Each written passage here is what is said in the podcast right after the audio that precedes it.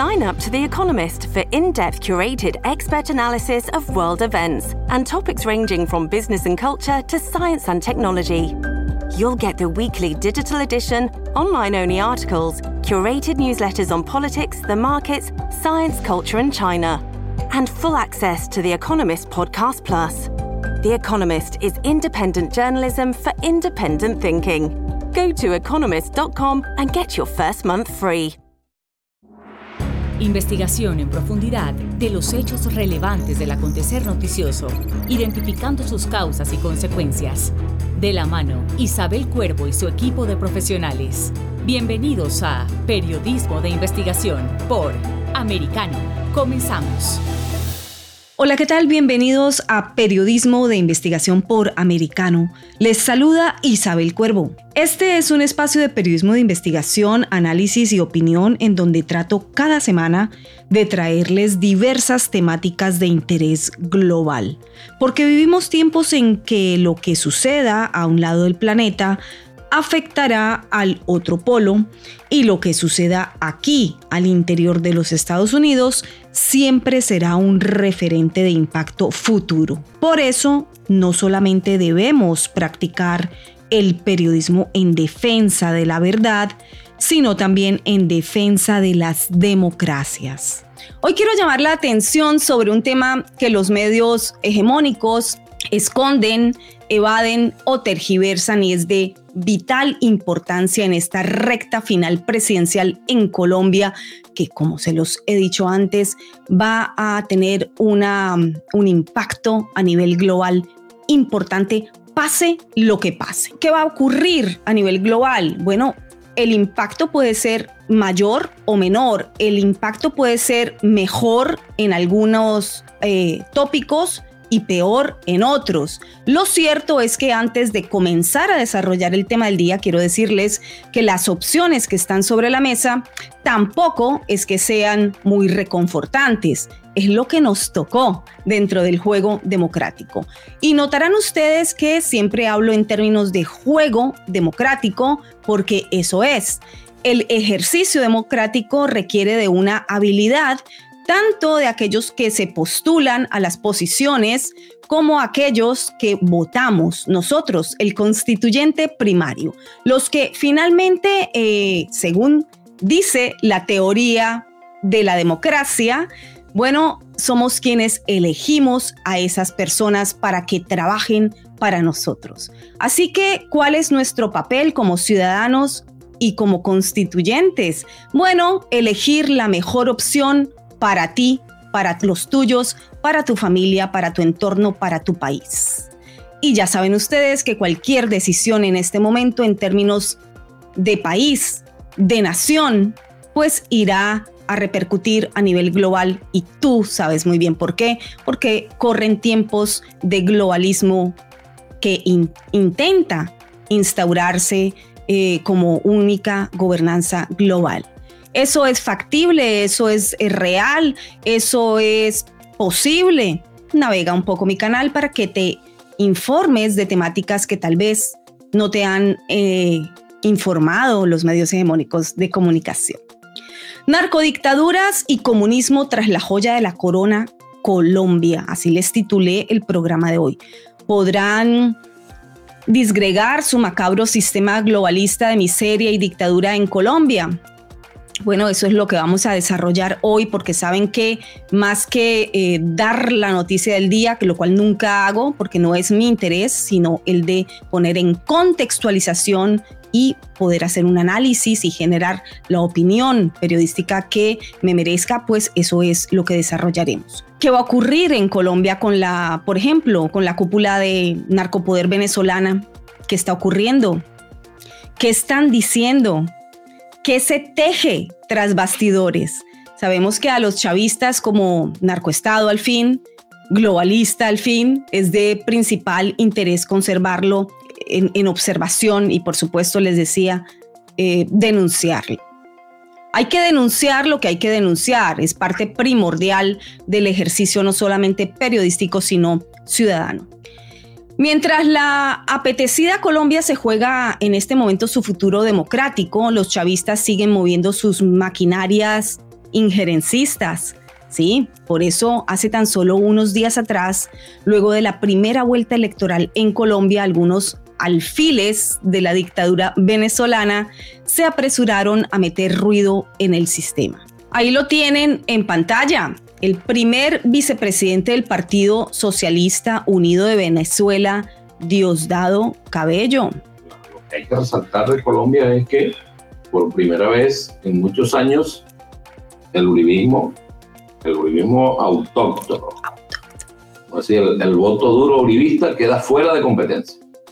Ya lo que viene son alianzas. Lo que viene, bueno, él está ocupando el tiempo de su programa con el mazo dando, que eh, tiene con regularidad para hablar de Colombia porque están eh, pues interesados en qué puede ocurrir en las urnas y quién va a llegar a ocupar ese puesto presidencial. Por supuesto que están interesados en saber qué va a ocurrir. Por supuesto que están interesados especialmente en un candidato en particular que sigue los mismos lineamientos ideológicos y que además han financiado, dicho por el mismo personaje que tienen en pantalla, Diosdado Cabello.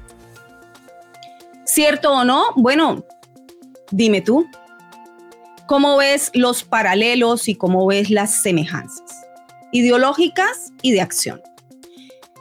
El señor que tienen en pantalla, Diosdado Cabello, aseguró que la segunda vuelta electoral presidencial de Colombia es una imposición de los Estados Unidos. Escuchen bien, la segunda vuelta electoral presidencial de Colombia dijo Diosdado Cabello que era una imposición de los Estados Unidos. Escuchen bien las narrativas.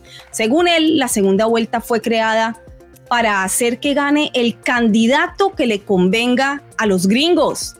Sí, el mismo Diosdado Cabello que está pedido en extradición desde 2020, permítanme parar aquí y mostrarles la página del Departamento de Estado de los Estados Unidos con el objetivo de búsqueda de Diosdado Cabello, pedido en extradición desde 2020 por los mismos Estados Unidos por participar, y escuchen bien, en una corrupta y violenta conspiración narcoterrorista entre el Cartel de los Soles, una organización narcotraficante venezolana compuesta por funcionarios venezolanos de alto rango, la cúpula, los que viven sabroso, ellos, y las Fuerzas Armadas Revolucionarias de Colombia, FARC, Ejército del Pueblo, sí, del pueblo, una organización terrorista extranjera designada. Así lo describe la página del Departamento de Estado de los Estados Unidos que ustedes están viendo en estos momentos. Diosdado Cabello Rondón se coordinó con las FARC en apoyo de la conspiración narcoterrorista para dos puntos, y cito lo que dice en pantalla la página de gobierno estadounidense transportar y distribuir grandes cargamentos de cocaína, beneficiarse y hacer que otros participen en la provisión de seguridad fuertemente armada para proteger los cargamentos de cocaína, hacer que grandes cantidades de cocaína previamente incautadas sean vendidas a narcotraficantes a cambio de millones de dólares, como es natural en el narcotráfico interferir con las investigaciones de narcotráfico y los casos penales pendientes en Venezuela y en otros lugares, y ayudar a proporcionar a las FARC armas de grado militar, incluidas ametralladoras, municiones, lanzacohetes y equipos explosivos. Sí, el cartel de los soles no es un mito ni es un cuento, ni es una invención, ni por supuesto es una teoría de conspiración. Es tan real que está siendo objetivo de búsqueda por parte del gobierno de los Estados Unidos. Para aquellos que todavía piensan, creen o insisten en que no existe.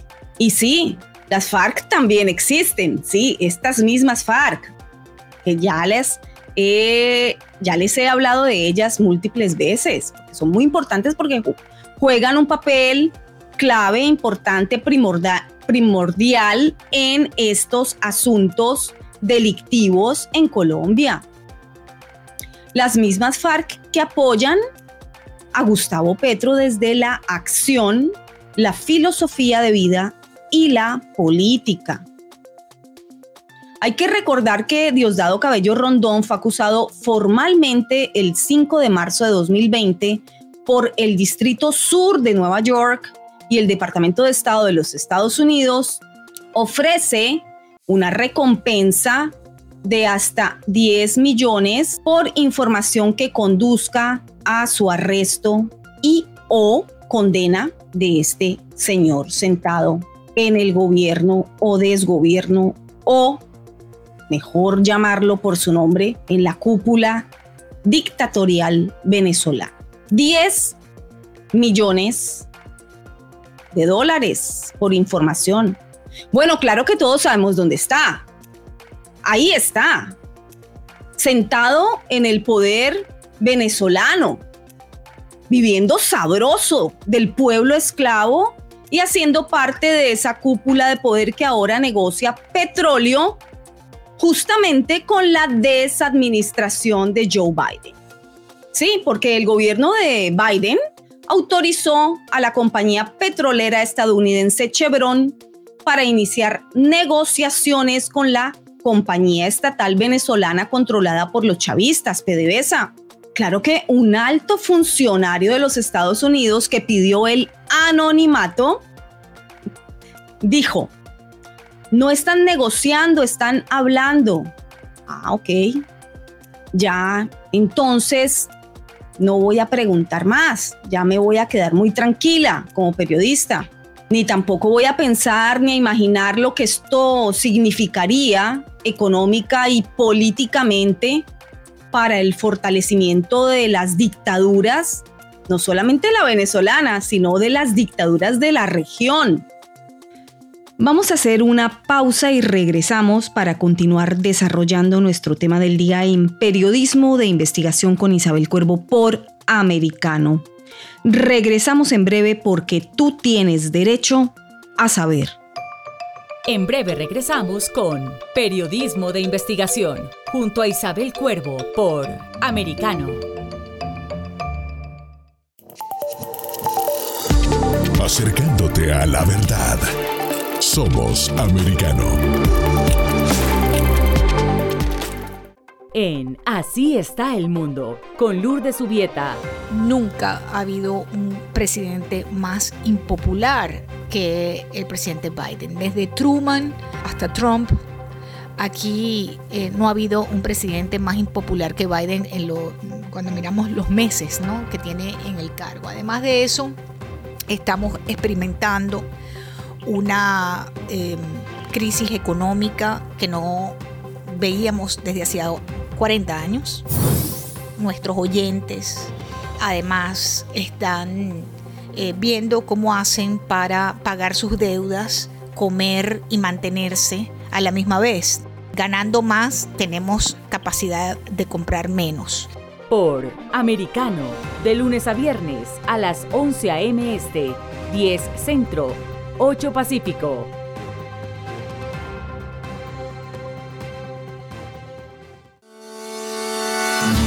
Donde está la verdad, siempre americano.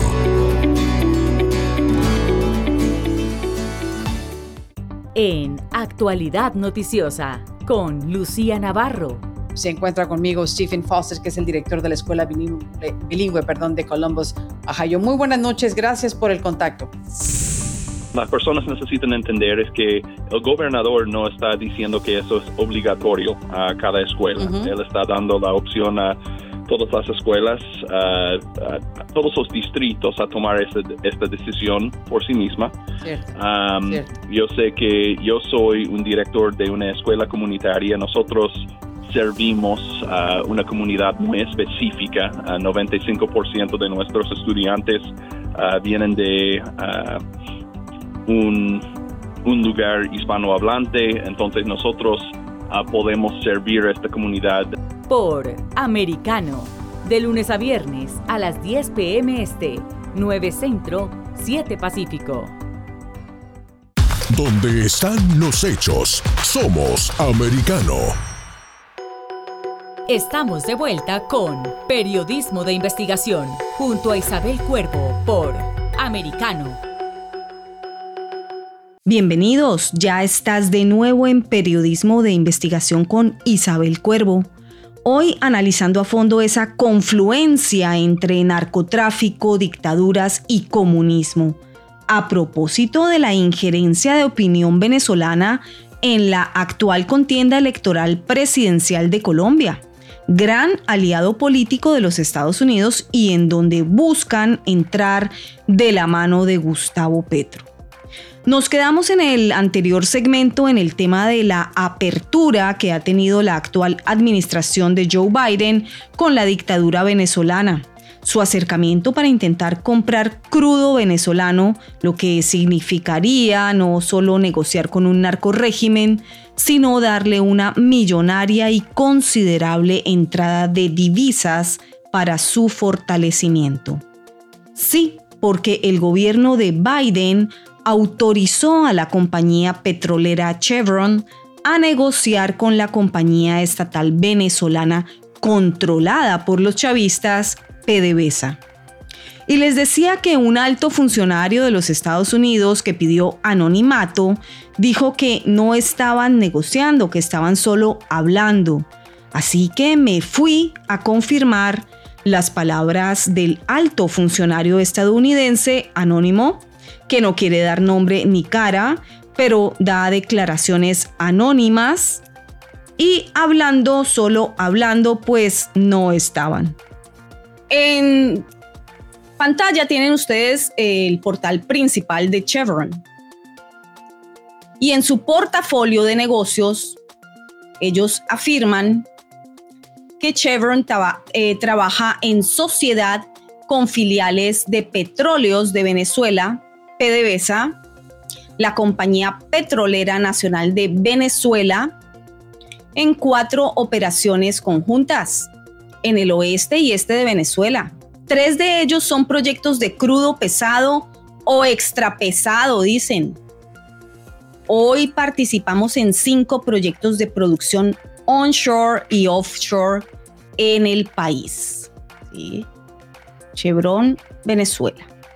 Y afirman también que entregar energía requiere trabajar con socios de confianza que tengan éxito cuando tengamos éxito.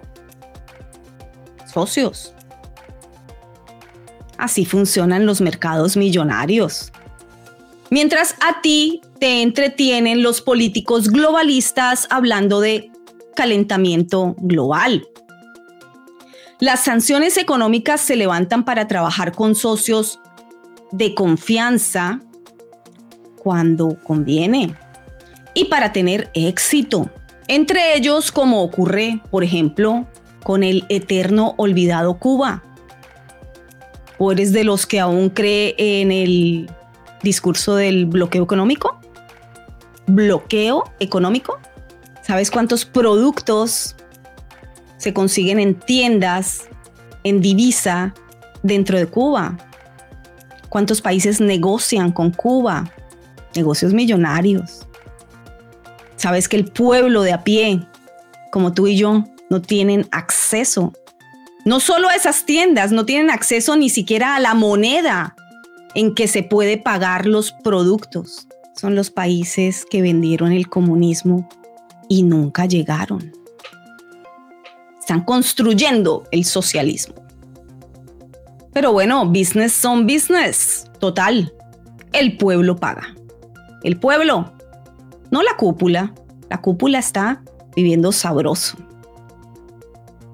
Las sanciones económicas contra la narcodictadura venezolana fueron impuestas por el gobierno de Donald Trump.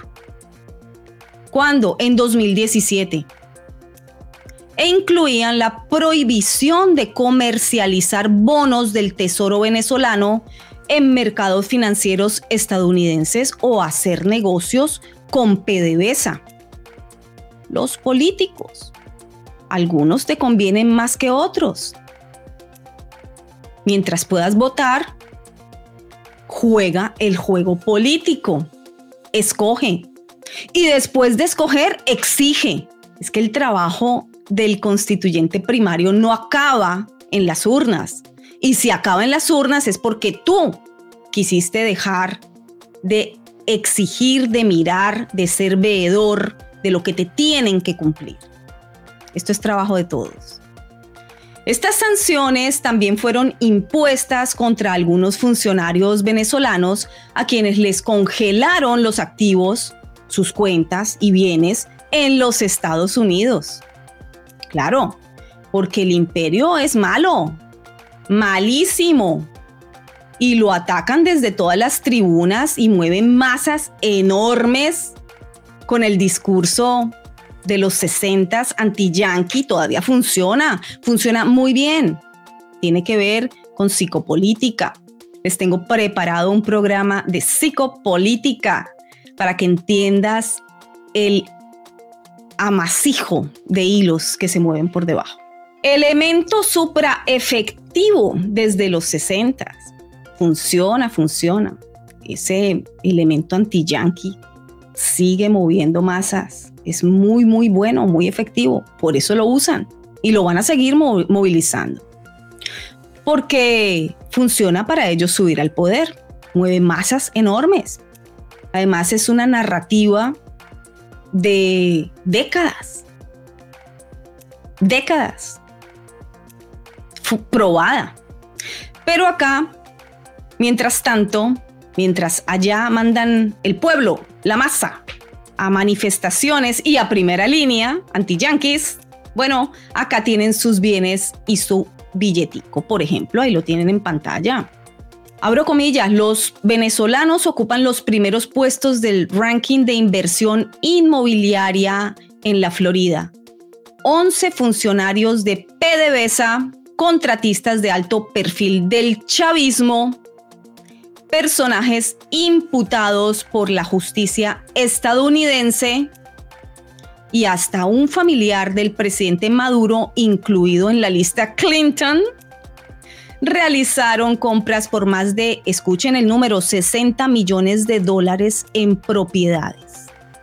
Esto según el portal que les estoy poniendo en pantalla, que si quieren revisar en detalle las transacciones millonarias de estos comunistas socialistas que les importa tanto como vive el pueblo, bueno, pueden pasar y mirar este ejemplo de Venezuela.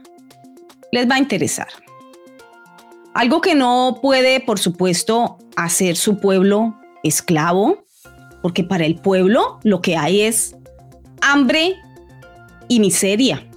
Tienen que resistir por la revolución socialista. ¿Vas uniendo puntos? Bueno. Ahora entiendes por qué algunas desadministraciones y políticos sancionan y otros levantan sanciones. Bueno. Dentro de la revolución todo, contra la revolución ningún derecho, decía Fidel Castro el maestro de pichones de dictadores. Y quiero que vean la médula. Dentro de la revolución todo. Contra la revolución ningún derecho.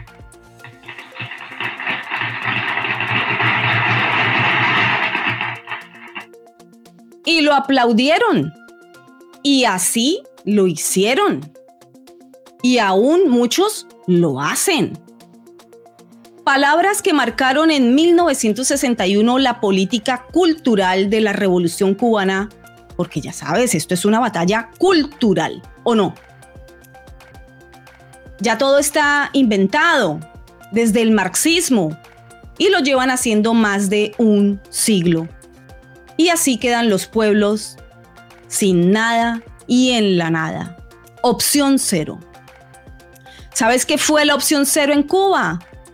También promulgada por Fidel Castro. Yo te la muestro. porque yo sí sé lo que fue la opción cero. Estuve ahí, la sentí, la documenté y la viví. Políticas de guerra en tiempos de paz, hasta quedarse en nada, decían. El pueblo acepta la opción cero porque la revolución lo pide y lo exige. Y hay que resistir porque ya casi llega el triunfo y el perfeccionamiento del socialismo hasta conseguir el glorioso comunismo. Y van 63 años esperando el pan. No lujos, el pan. Pero el problema son los yanquis y el embargo económico. Por supuesto, no sus perversos líderes, ¿verdad? Mientras tanto, se sigue empujando por la construcción de un solo bloque socialista, así bien próspero como el que están viendo en pantalla, en Latinoamérica. Cumplir el sueño de Chávez y por supuesto de Fidel Castro y por supuesto de muchos otros de esta misma línea ideológica de la unión de Venezuela, Colombia y de allí hacia el sur, la Unión Latinoamericana. Ya tuvimos el mapa de Latinoamérica rojo rojito, bastante, a inicios de, de este siglo. Bloque supraglobalista. Una sola gobernanza que, por supuesto, gobernará a su estilo y antojo. Un estilo así, como el que estás viendo en pantalla. Y cito, el pueblo más temprano que tarde desplazará a la burguesía colombiana. No son suficientes unas elecciones en Colombia para garantizar el cambio. Gane quien gane. Si el país no se refunda desde abajo, es imposible que cambie. Hay que refundar ese país desde abajo. Eso decretó el líder del cartel de los soles que tienes en pantalla en este momento, Diosdado Cabello. El mismo Diosdado Cabello que confirmó que Petro lo buscó o buscó financiación del régimen chavista. Sé por qué niegan su naturaleza y su línea ideológica cuando se les dice comunistas. Deberían estar orgullosísimos si es lo que proponen si es lo que está en el fondo y en lo profundo de su médula. Bueno, claro, porque Diosdado tiene razón, no son suficientes unas elecciones. Por eso se atornillan en el poder. En cuanto llegan, se atornillan en el poder para poder refundar desde abajo los países y luego pues serán décadas socavando y borrando lo que alguna vez fueron democracias. Si quieres ahondar más en la información sobre las fortunas y bienes de los chavistas en el imperio, puedes visitar la fuente aquí expuesta, chavismoinc.com, para que te enteres en detalle. Vamos a hacer una pausa y regresamos a Periodismo de Investigación con Isabel Cuervo por Americano. En breve regresamos con Periodismo de Investigación, junto a Isabel Cuervo por Americano. Donde pasan los hechos, siempre americano. En Conosur, con Marcelo López Macía. Vamos a hablar con un piloto muy experimentado como Carlos Rincelli, que nos va a poder seguramente ayudar a develar qué fue lo que ocurrió. Si vos me decís a mí Mira, en el vuelo carguero van 19 personas, ¿es normal? Y la verdad que no. Ahora, si a tu segunda pregunta es, ¿pueden ir 19 personas? Y yo tengo que decir que sí. Cuando la empresa Entrasur compra este Jumbo, este 747-300, eh, volar este avión requiere no solamente, como le pasa a cualquier otro, de simulador, sino que tiene que el piloto tener una experiencia previa bastante importante. Hace un mes y medio la empresa Entrasur hizo un llamamiento de pilotos a nivel mundial para volar este tipo de avión. El problema es que no se anotó ninguno. Por americano, de lunes a viernes a las 10 a.m. Este, 9 Centro, 7 Pacífico. Donde se habla con la verdad. Somos americano. En De Mañana con Americano, con Jolly Cuello y Gaby Peroso. Vamos a saludar al congresista Mario Díaz Valar, él es miembro de la Cámara de Representantes de la Florida. Hay mucho que se puede hacer eh, y, es revertir la política fracasada del, presidente Biden, eh, que es lo que ha causado la inflación y particularmente lo que ha causado eh, la alza tan dramática del precio de la gasolina. Ha destruido la producción doméstica de, de petróleo aquí en los Estados Unidos, eh, algo que lo hizo él el primer día de, tomar posesión de la presidencia de los Estados Unidos. Eso lo pudiese eh, cambiar inmediatamente, pero rehúsa hacerlo. Y yo no sé si es porque quiere, a pesar de lo que dice, quiere que los precios de gasolina sean tan elevados, eh, algo que él dijo en la campaña que iba a hacer. Por Americano, de lunes a viernes a las 7 a.m. Este, 6 Centro, 4 Pacífico. Hablando con la verdad. Siempre americano.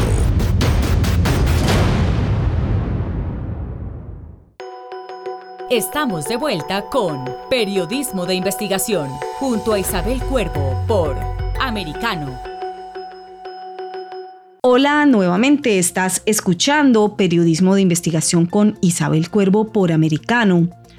Hoy en análisis investigativo sobre narcodictaduras y comunismo tras la joya de la corona que es Colombia y está a puertas de conocer quién será su próximo presidente.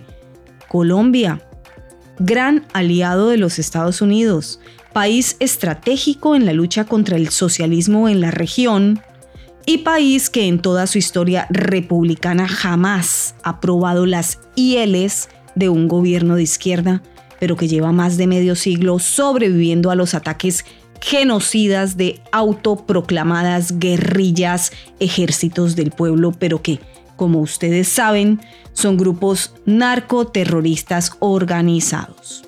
Tan organizados que uno de sus miembros, Gustavo Petro, va punteando unos días, otros días puntea Hernández, las encuestas presidenciales con gran riesgo para Colombia y sin exageración alguna podemos decir que también para el mundo de llegar Petro a la presidencia de este país suramericano. País democrático con una democracia imperfecta, como muchas de las democracias de la región latinoamericana. Imperfectas, sí, imperfectísimas, pero con problemáticas muy diferentes a las de las dictaduras de la miseria extendida y los derechos cero, abolidos todos, porque ellos saben lo que es mejor para el pueblo. Tú solamente tienes que obedecer y resistir. Diosdado también arremetió contra el sistema electoral colombiano, tildándolo de poco confiable, porque no le gustó que no se habilitaran mesas de votación en Venezuela. Los maestros del fraude dictocrático, dictaduras montadas en el poder bajo elecciones de apariencia democrática con softwares de Smartmatic, por ejemplo, como lo informé en su momento, como pasó en la más reciente elección presidencial aquí en los Estados Unidos, como lo informé en su momento, como intentan hacer en Colombia o llevan años intentando hacer o imponer el voto electrónico, como lo informé y seguiré informando, pero que se les ha complicado porque tú estás atento, informando y exigiendo transparencia. Por ello, los últimos cambios ocurridos en la registraduría de Colombia. Bueno, ahora viene la segunda vuelta, hay que estar allí pendientes y atentos, informando, compartiendo información, observando y denunciando. Por eso en la primera vuelta ellos no pudieron avanzar. ¿qué pasará en la segunda? Bueno, estamos a puertas de esa elección. Tu acción y veeduría ciudadana, por supuesto que va a marcar la diferencia. por eso mi insistencia en que el poder está en la información. Comparte y difunde. Si no fuera así, la lucha por silenciarte no sería tan brutal. Eso ya lo has comprobado y lo sigues comprobando. Algunos se comenzaron a dar cuenta en 2020 debido a que ocurrió algo singular. Te encerraron. ¿Recuerdas? De un día para otro, ¿recuerdas? Después te ordenaron taparte la mitad de la cara. Te prohibieron reunirte. Te prohibieron salir. Te prohibieron hablar de temáticas importantísimas en ese momento para la vida de todos. Bueno, pero es que ellos saben lo que es bueno para todos los demás. Vas uniendo puntos, ¿verdad? Mientras tanto, medios hegemónicos, porque obviamente vamos a dar la pincelada y el ejemplo del medio hegemónico de cómo juega y cuál es el, el factor fundamental que une aquí toda, todo, o qué papel juega ¿no? En este engranaje, medios hegemónicos como France 24 se centran en asusar con distractores como este. La xenofobia, otra de las sombras de las elecciones presidenciales en Colombia. Justo el día anterior a la primera vuelta electoral decidieron publicar una crónica, ni siquiera noticia, crónica estimulando odios, acrecentando divisiones, estigmatizando hacia los colombianos y a los colombianos que como pueblo y nación han tenido que recibir más de dos millones de migrantes venezolanos que huyen del paraíso socialista chavista. Cuando el país se ocupa y se preocupa de ver manos injerencistas no solo de Venezuela, sino también de Rusia en las elecciones de su país y enfrenta amenazas serias a su democracia, la atención la desvían hacia la xenofobia. No solamente la atención, sino que aquí hay una aseveración de algo indebido, ¿no? Por aquel colombiano que se le ocurra criticar cualquier actitud de este extranjero. En este caso le correspondió al venezolano, que es quien está emigrando del paraíso socialista venezolano hacia la terrible dictadura colombiana, ¿no? Una migración masiva ya con derecho a voz y voto, porque se han asentado, se han legalizado, se han han sacado sus documentos y muchos de ellos pueden votar.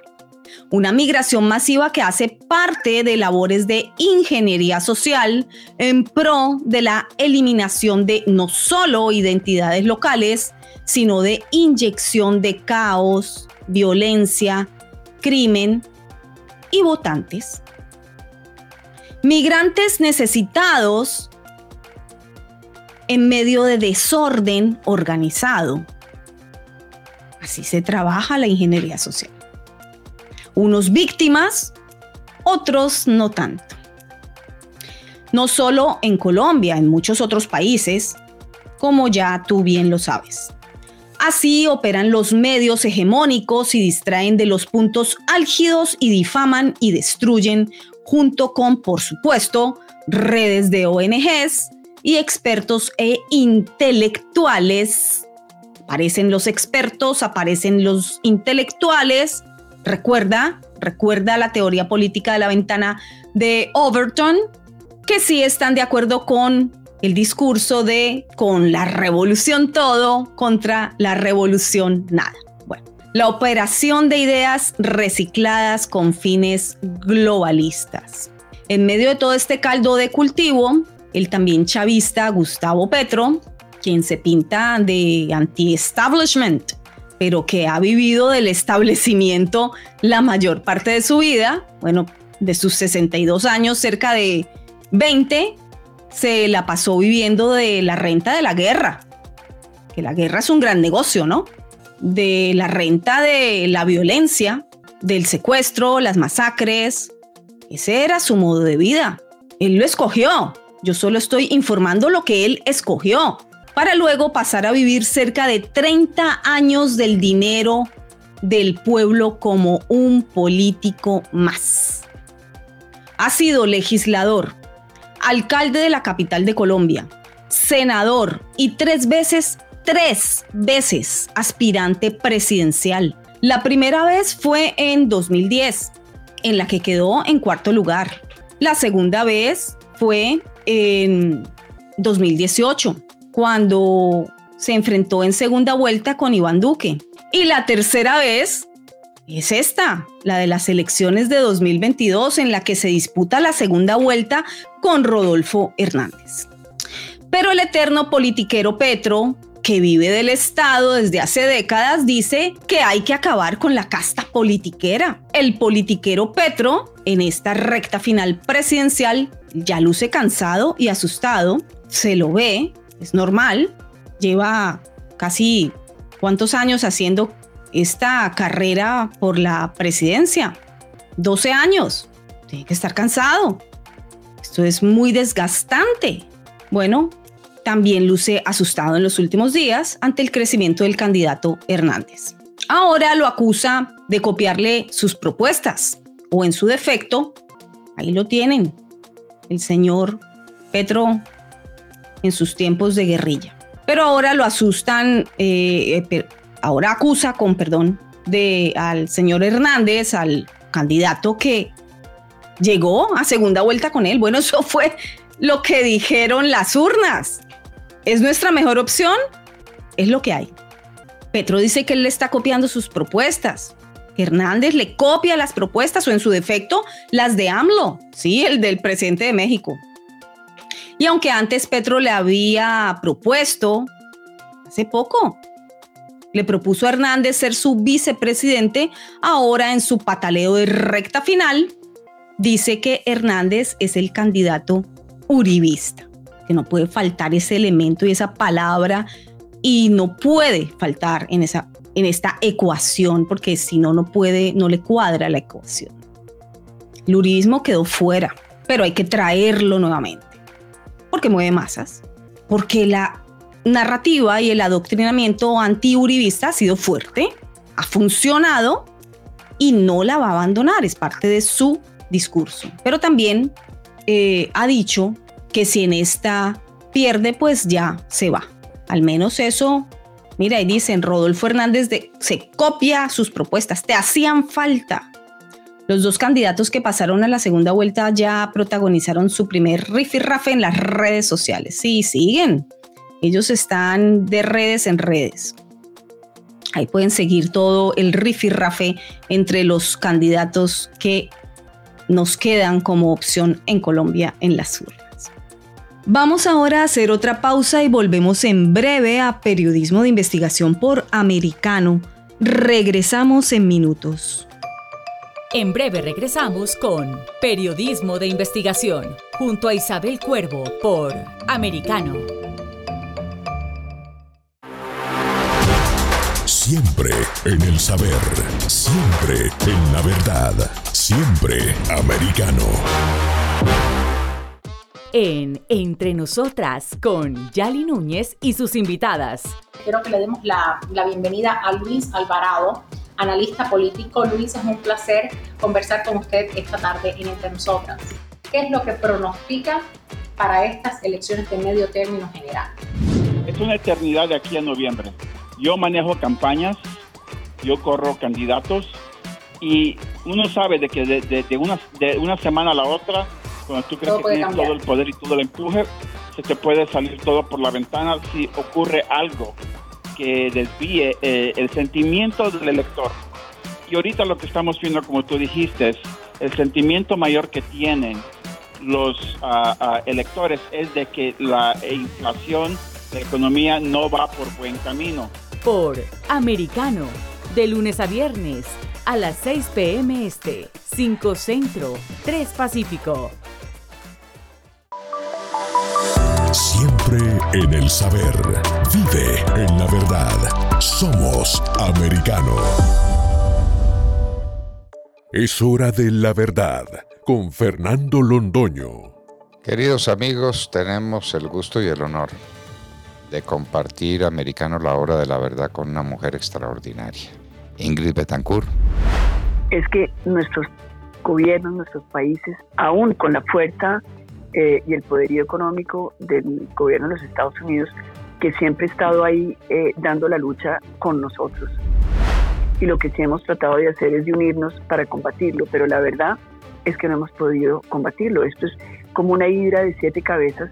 Uno, tú sabes que hemos, ¿cuántos narcotraficantes hemos extraditado de Estados Unidos? Y cuando uno coge al uno o da debajo al otro, eh, por uno llegan otros diez haciendo cola detrás para coger el negocio, rentabilizarlo. Por Americano, de lunes a viernes a la 1 p.m. Este, 12 Centro, 10 Pacífico. Siempre en la verdad. Somos americano. Estamos de vuelta con Periodismo de Investigación, junto a Isabel Cuervo por Americano ya estás de nuevo en Periodismo de Investigación con Isabel Cuervo y vamos a continuar analizando la confluencia de narcotráfico y dictaduras junto con el avance del comunismo en Latinoamérica, algo de vital importancia para las relaciones bilaterales entre estos países y los Estados Unidos. Narcodictaduras como la venezolana, muy activa y pendiente de manera injerencista de cómo se desarrollan las elecciones presidenciales de este año en Colombia, en donde a segunda vuelta electoral han llegado el candidato exponente de extrema izquierda, Gustavo Petro, y el polémico y llamativo ingeniero Rodolfo Hernández. Tercer intento de Gustavo Petro de llegar y acomodarse en el Palacio de Nariño, y ha dicho que si en esta pierde, ya se va, se retira de sus aspiraciones presidenciales. Por lo menos eso aseguró en septiembre pasado en una extensísima entrevista con el diario suprahegemónico El País de España. Dijo, abro comillas, ya se cerraría mi ciclo político porque no me puedo volver un eterno candidato. Significaría que un proyecto ha fracasado, que la salida pactada sobre reformas fundamentales para convivir en paz ha fracasado, pero su concepto de construcción de paz, acompañado ahora no solo por los nuevos miembros de la zurda más beligerante extranjera y colombiana, sino también por los corruptos de siempre, narcotraficantes de siempre, expertas negociadoras de secuestros y versados rentabilizadores de violencia y presidiarios, intenta llegar al Palacio de Nariño. Como si esto fuera poco y siendo fiel a su naturaleza, en días recientes ha amenazado con volver a hacer lo mismo que hacía de joven si no gana. Escuchen.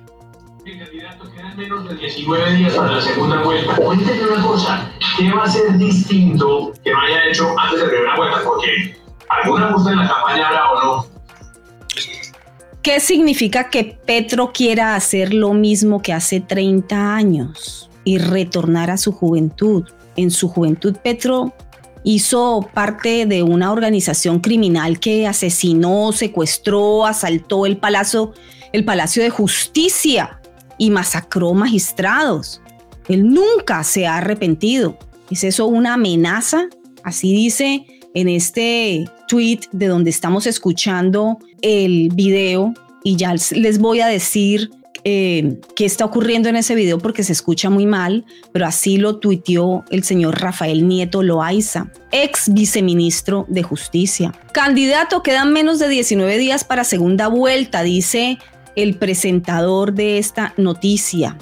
Cuénteme una cosa, ¿qué va a ser distinto que no haya hecho antes de primera vuelta? Porque algún ajuste en la campaña habrá o no. Si le pregunta el director de noticias de RCN, José Manuel Acevedo, que es a quien ustedes tienen en pantalla. Más o menos hacer lo mismo que hacía hace unos 20, 30 años. Eh, ya veremos, ya lo verás. ¿Pero qué exactamente? Más o menos hacer lo mismo que hacía hace unos 20, 30 años. Ya veremos. Ya verás. Que no haya hecho antes de primera vuelta, porque alguna gusta en la campaña habrá o no. Más o menos hacer lo mismo que hacía hace unos 20, 30 años. Eh, ya veremos, ya lo verás. ¿Pero qué exactamente? ¿Qué, qué? ¿Pero qué exactamente? Es como retornar a mi juventud. ¿Me oyes? Es como retornar a mi juventud. ¿Me oyes? Bueno, esas son las respuestas de uno de los candidatos presidenciales en Colombia. Y pues el mundo entero ya sabe cuál era su oficio en su juventud. Las imágenes han quedado grabadas en la psiquis del colombiano que vivió y sobrevivió las masacres, secuestros y atentados del M-19. En las nuevas generaciones no. Allí no están ni los recuerdos, ni los miedos, ni las imágenes grabadas. Por eso tal vez les parece plausible investirlo de autoridad presidencial y otros incluso se prestan como su primera línea. Primera línea que ya amenaza también, están amenazando también con tomarse otra vez con violencia las calles de no ganar pues su candidato Petro. Vamos a hacer una última pausa y volvemos en minutos a periodismo de investigación por americano. Enseguida regresamos. En breve regresamos con Periodismo de Investigación, junto a Isabel Cuervo por Americano.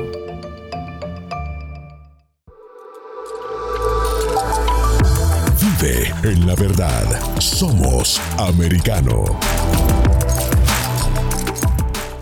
En Perspectiva USA con Dani Alexandrino. Me acompaña en este segmento para hablar un poquito de las cosas que acontecen en nuestra nación. Frank Polo, candidato al Distrito 27 por el estado de la Florida. La administración Biden eh, está completamente ida a la izquierda, eso ya no es un secreto para nadie. Y ellos no lo ocultan, y ellos no lo ocultan, ellos abiertamente han, han iniciado una guerra en contra de la, de la primera enmienda, de la segunda enmienda y lamentablemente también se les han unido muchos republicanos también en esta, en esta contienda que han llevado ellos en contra del pueblo norteamericano. Nosotros sabíamos que este comité investigativo iba a ser un circo o una extensión política eh, para permitirle al Partido Demócrata abusar de su poder. Por Americano, de lunes a viernes a las 8 pm este, 7 Centro, 5 Pacífico. Acercándote a la verdad. Somos Americano. En Sabor Caribeño, con Diulca Pérez. Estamos en una conversación con Mabel Petit, investigadora y politóloga venezolana radicada en Nueva York. Aquí tenemos unos altos grados de corrupción en el gobierno local. También el gobierno estatal, ¿no? No podemos dejar de lado. Mabel, entonces se resume a una solución hay necesidad de voluntad política para tomar las decisiones para volver a llevar a Nueva York a ser una ciudad segura. Hay una necesidad de honestidad política, una falta de gobierno que tenga un concepto de buen gobierno para los ciudadanos. Eso es lo que hace falta aquí en Nueva York y lamentablemente por ahora no lo tenemos. Por Americano de lunes a viernes a las 9 a.m. Este, 8 Centro, 6 Pacífico. Siempre en la verdad. Somos americano. Estamos de vuelta con Periodismo de Investigación junto a Isabel Cuervo por Americano. Últimos minutos para concluir nuestro tema del día, narcodictaduras y comunismo tras la joya de la corona, Colombia. A tan solo horas de que se conozca quién dirigirá los rumbos de esa nación durante el periodo 2022-2026. Bueno, de llegar Petro podrían ser más, muchos años más bajo su yugo, así lo ha expresado él mismo al estilo Castros en Cuba, ahora con Díaz Canel, pero es lo mismo. Van más de 62 años sentados en el poder sin darle la batuta a nadie, teniendo a su pueblo más que en miseria extrema y además obligándolos a vivir bajo una dictadura sin derecho a voz ni a voto. Igual que en Venezuela, dictadura ya perfeccionada, bajo apariencia de democracia, pueblo con derecho a voto, pero bajo unas urnas amañadas y procesos ficticios. Bueno, asimismo, como si todo lo expuesto durante el programa de hoy fuera poco, en los últimos días la campaña de Petro ha quedado al descubierto luego de filtrarse los Petro-videos en los que se ve y se escucha a miembros de su equipo conspirar e idear estrategias de difamación y aniquilamiento de sus contrincantes. Y luego con su gente, les dije, ¿ustedes qué están haciendo de peones de brega de ese John, como se llame, John Milton. Ustedes son mejores, son más orgánicos, ustedes no sé qué, ustedes son más, ustedes votaron por el sí. Guevara, láncese usted a la, a la precandidatura y venga, haga que conteo de Lula, venga al pacto, marque diferencia. Información por la que la Fiscalía General de la Nación de Colombia ya abrió una investigación. Así lo informó la revista Semana, medio de comunicación que reveló estos videos como evidencia llega una denuncia por parte de la red de veedurías y por esa razón el propio fiscal Francisco Barbosa toma esta determinación. Iniciar la eh, investigación se designa un grupo especial del CTI y además de otro grupo que está integrado por mm, integrantes de la lucha contra la corrupción, la dirección contra la corrupción de la Fiscalía General de la Nación para que adelanten todas las indagaciones necesarias y se determine pues si eh, se ha cometido algún delito. También en un intento de llegar a más votantes jóvenes desde la campaña de Petro, al parecer han activado a una de sus hijas para publicar videos y conceder entrevistas en diferentes medios. Estrategia que parece estar surtiendo un efecto no deseado. Luego de que Sofía Petro, quien vive en Europa pero ahora está en Colombia apoyando la candidatura a presidente de su padre, hiciera este comentario que parece ser o suena a una amenaza o una incitación a las masas a provocar un nuevo y violento estallido social como el que detonaron en 2020 en Colombia, aupado por su padre, desde las redes sociales, enviando a jóvenes a la primera línea de violencia. Escuchemos. Estamos descubriendo quién es verdaderamente el otro candidato, Rodolfo Hernández, y que no podemos dejar que sea presidente, porque creo, a mi parecer, si llegara a ser el caso, podría generar un estallido social mucho peor que el del año pasado. Los comentarios en redes en contra de Sofía Petro no han sido muy positivos y ahora Gustavo Petro exige que no se metan con su hija, mientras niega que ella haya llamado a revueltas o desórdenes sociales. Pero el candidato Castro Chavista olvida la intensa campaña sucia que han desempeñado él y su equipo en los últimos días en contra del candidato Rodolfo Hernández, quien perdió a una de sus hijas víctima de secuestro y asesinato por parte de la guerrilla. La inhumana campaña petrista no solo ha mancillado la memoria de la hija de Hernández, argumentando que es falso, que nunca fue secuestrada, que la tiene escondida en un manicomio en los Estados Unidos, etcétera, etcétera, sino que también ha abusado una vez más del dolor de una víctima, porque no podemos olvidar que quienes se encuentran compitiendo por la más alta posición del Ejecutivo en Colombia son, en últimas, Petro un victimario y Hernández una víctima. Esa es la realidad de Colombia, país que en toda su historia republicana jamás ha visto tan de cerca la posibilidad de caer en las garras del comunismo. Amanecerá y veremos si los Estados Unidos pierden bajo este sistema totalitario a uno de sus más importantes aliados en la lucha contra las dictaduras en la región. Aquí estaré de regreso la próxima semana con más periodismo de investigación, análisis y opinión. Esto ha sido todo por hoy. Se despide de ustedes Isabel Cuervo. Periodismo de compromiso con la búsqueda de la verdad siempre Hasta la próxima. Investigación en profundidad de los hechos relevantes del acontecer noticioso, identificando sus causas y consecuencias. De la mano, Isabel Cuervo y su equipo de profesionales. Cada sábado, 7 p.m. Este, 6 Centro, 4 Pacífico. Periodismo de investigación por Americano.